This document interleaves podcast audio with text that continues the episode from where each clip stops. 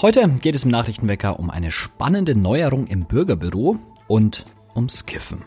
Ich bin Manuel André, wir haben Freitag, den 14. April. Guten Morgen. Nachrichtenwecker, der News-Podcast der Augsburger Allgemeinen.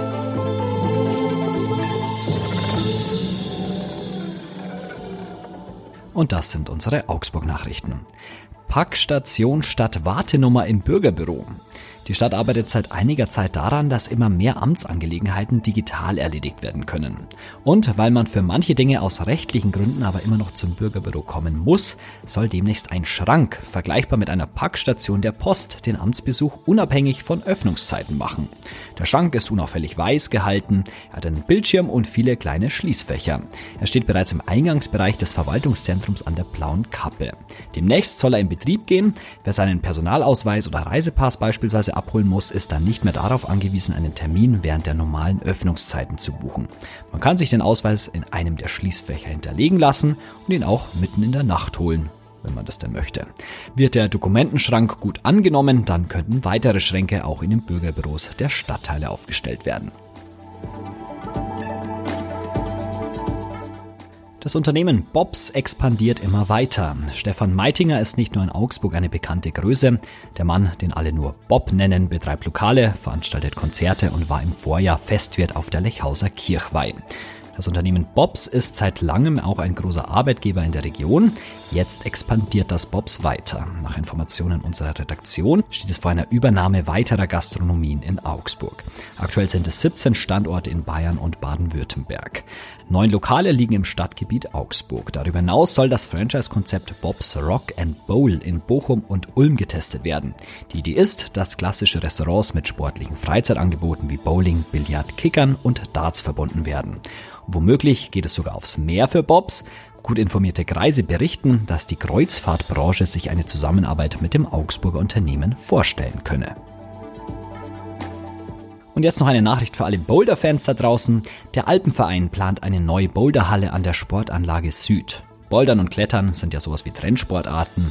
Allein die Sektion Augsburg des Deutschen Alpenvereins verzeichnete vergangenes Jahr 80.000 Besuche in ihrem Kletterzentrum an der Sportanlage Süd. Nun soll diese Anlage erweitert werden. Geplant ist eine neue Boulderhalle, die, läuft alles gut, im Jahr 2025 in Betrieb gehen könnte. Die Investition läge bei 5,5 bis 7,5 Millionen Euro, wobei sie bis zu 80 Prozent bezuschusst werden könnte. Die neue Boulderhalle könnte laut Mitgliederzeitschrift im Norden der bestehenden Kletterhalle entstehen und Routen für Profis und Hobbysportler bieten. Eine Boulderwand im Außenbereich soll speziell für Leistungssportler zur Verfügung stehen, was die Wände an der Südseite der bestehenden Halle entlasten soll. Auch der Status eines Bundesleistungszentrums für Leistungssport sei denkbar. Und jetzt schauen wir noch aufs Augsburg-Wetter. Es bleibt bewölkt und regnerisch in der Stadt. Am Morgen sind es 5 Grad, im Laufe des Tages erreichen wir maximal 8 Grad. Gegen Mittag, Nachmittag könnte sich die Sonne mal kurz am Himmel zeigen. Am Samstag ist das Wetter ähnlich, ab Sonntag, da wird's dann wieder schöner. Die Cannabis-Legalisierung in Deutschland kommt. Darauf hat sich die Regierung nach Gesprächen mit der EU-Kommission geeinigt. Aber wie läuft das Ganze eigentlich ab und welche Folgen hat das für die Gesundheit? Das wollen wir jetzt besprechen und das mache ich mit meiner Kollegin Laura Gastel. Hallo Laura. Hallo Manuel. Wie sehen denn die Pläne der Bundesregierung aus? Wie und wann darf ich denn in Deutschland kiffen? Also so ganz konkret sind die Pläne der Bundesregierung tatsächlich noch nicht. Man weiß, dass es noch dieses Jahr kommen soll und bestimmte Eckpunkte stehen schon fest. Zum Beispiel, dass man 25 Gramm und bis zu drei Pflanzen darf man tatsächlich selbst auch zu Hause haben. Und es wird auch spezielle Clubs geben.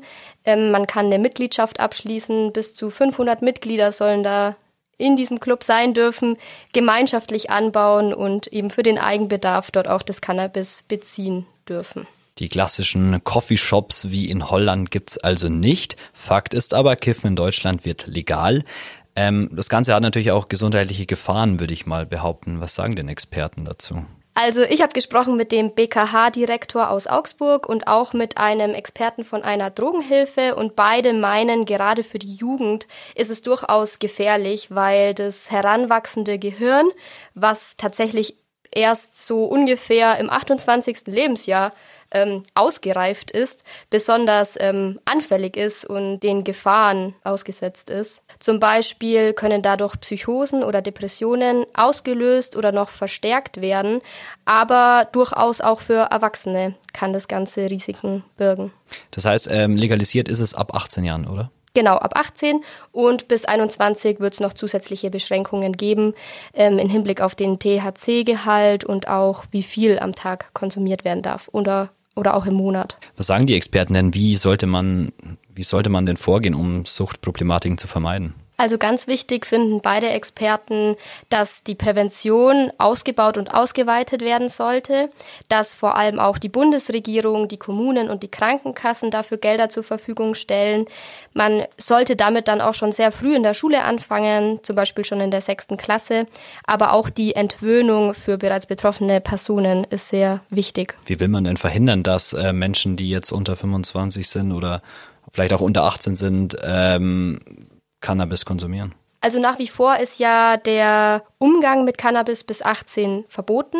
Bis 21 wird es Beschränkungen geben im Hinblick auf den THC-Gehalt und auch auf die Menge insgesamt pro Monat. Aber auch die Prävention ist sehr wichtig, gerade auch schon in der Schule, um einfach schon ganz früh vorzubeugen und aufzuklären.